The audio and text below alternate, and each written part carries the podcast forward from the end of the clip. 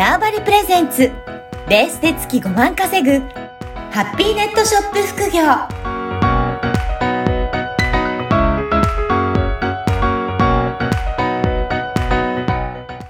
こんにちは、小ラボの岡田です。こんにちは。可能性を広げるネットショップアドバイザーのおじろです。よおじろさん、今回もよろしくお願いします。ろしくお願いします。前回はあの副業、いろんな副業あるんだなというところを教えていただいたんですが、今回どういったテーマでに教えていただけるでしょうか？はい。えっ、と、今回はですね、まあ、この前の話の中でアフリエイトをちょっとやった時に特化させた方がいいよみたいなお話をしたと思うんですけれども、はい。まあ、そこを踏まえて、まあ、実際に私が昔ですね、利益を上げた、うん。あの、サイトの紹介と、えーはい。をなんかお伝えするので、まあ、もうすぐちょっとお正月休みっていうこともうん。ある。まあ、今日、今日ぐらいから休みの方もいらっしゃると思うので、ちょっとなんか、正月に暇かなと思う人がいたら、はなんかチャレンジしていただければなっていうふうに思いました。い。ぜひね、チャレンジしていただければと思いますが、はい。はい。どういったところをチャレンジしていただけるといいですかね？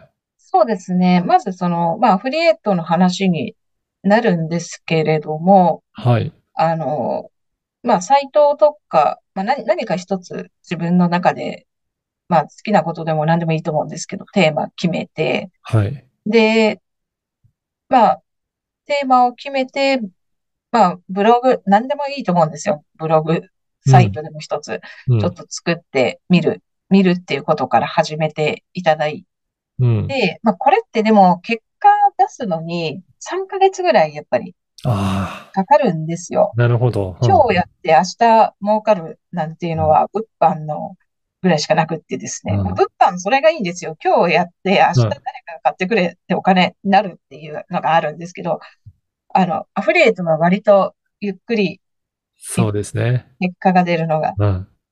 サイトの SEO 対策と同じでの、少しずつ伸びが出てくるみたいな。育てていかなきゃいけないんですね。このサイトもね。はい。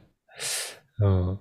で、そうですね。実際に、まあ私、昔、あの、ちょっと、まあ、あの、いくつかサイトを作ったことがございまして、で、その時に、まあ、どんなサイト作ったかなっていうのをちょっとお話ししつつ、何かこう真似、真似できるとこは真似してもらえればいいと思うんですけれども、で、まあ、そもそもこのアフリエイトって何っていうはい。ものなんですけど、あの、まあ、アフリエイト、自分のサイトに、まあ、広告主の、うん。あまあ、まあ、こうあの、広告リンクみたいなやつを貼って、そこを経由して誰かが商品買ってくれたり、サービス申し込んでくれたら、うん。報酬が発生するよっていううん。サービスになります。で、ASP とかいう名前で探すと、いっぱいそういうサービスを提供してる、くれる会社はあるので、はい。まあそれはちょっと探してもらうとして、うん。で、まあその、まあ ASP っていうそのアフリエイトの会社がどこかっていうよりも、うん。やっぱり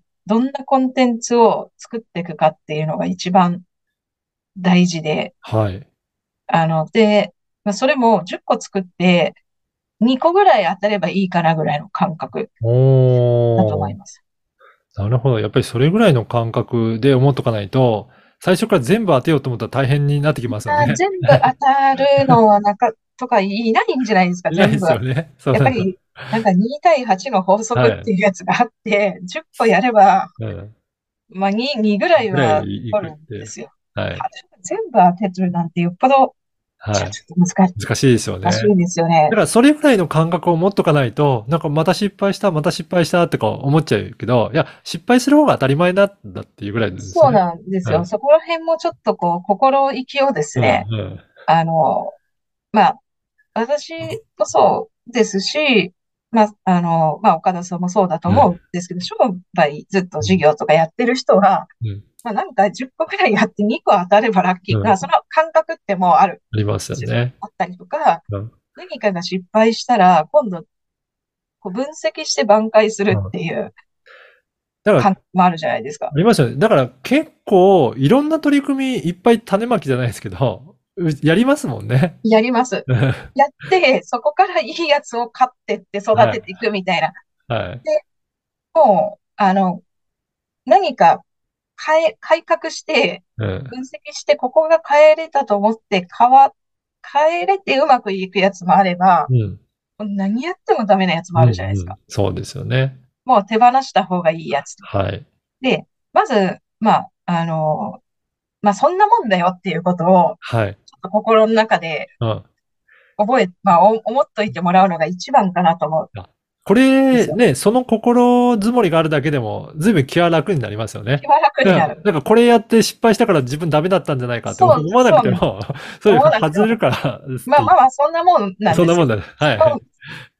なんかまず、まずそこからだと思います。うんでうんなんか世の中で、例えばいっぱい大きな会社とかで表に出るサービスって、はいあくまで表に出てるから、流行ったから表に出るだけで、その裏ではうん。何も表に、表舞台にも立たずにうん。消えてくるサービスみたいな、いっぱいある。いや、そうですよね。8割ぐらい多分消えてる。はい。だから世の中そんなもんっていうう、まず、はい。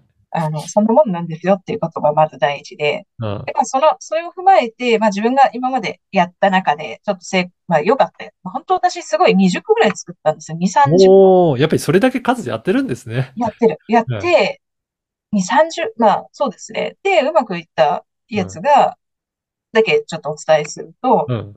あの、まず飛行機の、まあ、今はね、多分いっぱいあると思うんですけど、当時全然なく、1個、めちゃめちゃ探して誰もやってないわと思ってやったのが、飛行機のレビューサイト。ほう、飛行、え、おじろさん飛行機好きなんですか？飛行機好きで、ええはいフ。ライトレーダーとかをずっと眺めてるぐらい飛行機が好きで、はい。でそもそもやり出したきっかけは、うん。自分が海外旅行行きたい時にうん怖いじゃないですか、飛行機落ちたら。うんなので、安全な飛行機を調べようと思ったんですよ。そこがスタートだったんですねスター。トはい。で、安全な飛行機を調べてるうちに、うんなんかこの調べてる過程を、うんなんかブログとかに残しとけば、うん同じこと調べたい人がすぐ調べれるんじゃないかと思って、はい。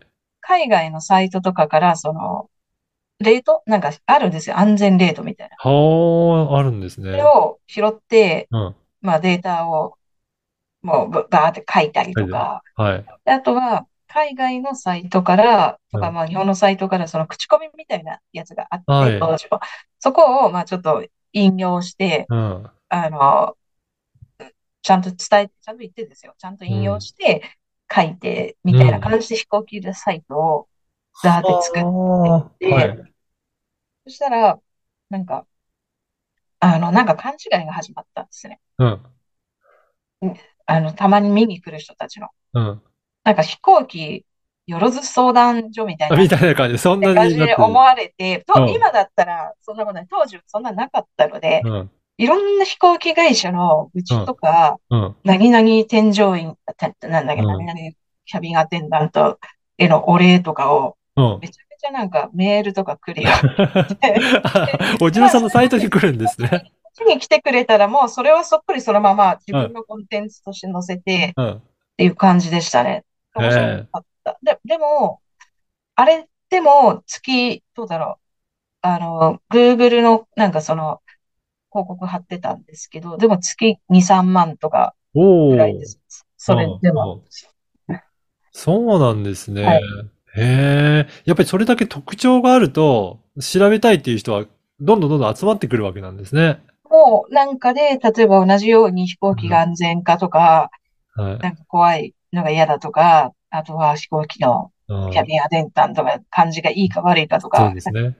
気になりますね。ね、なんかイイライラしたくないじゃないですか。そうですよね。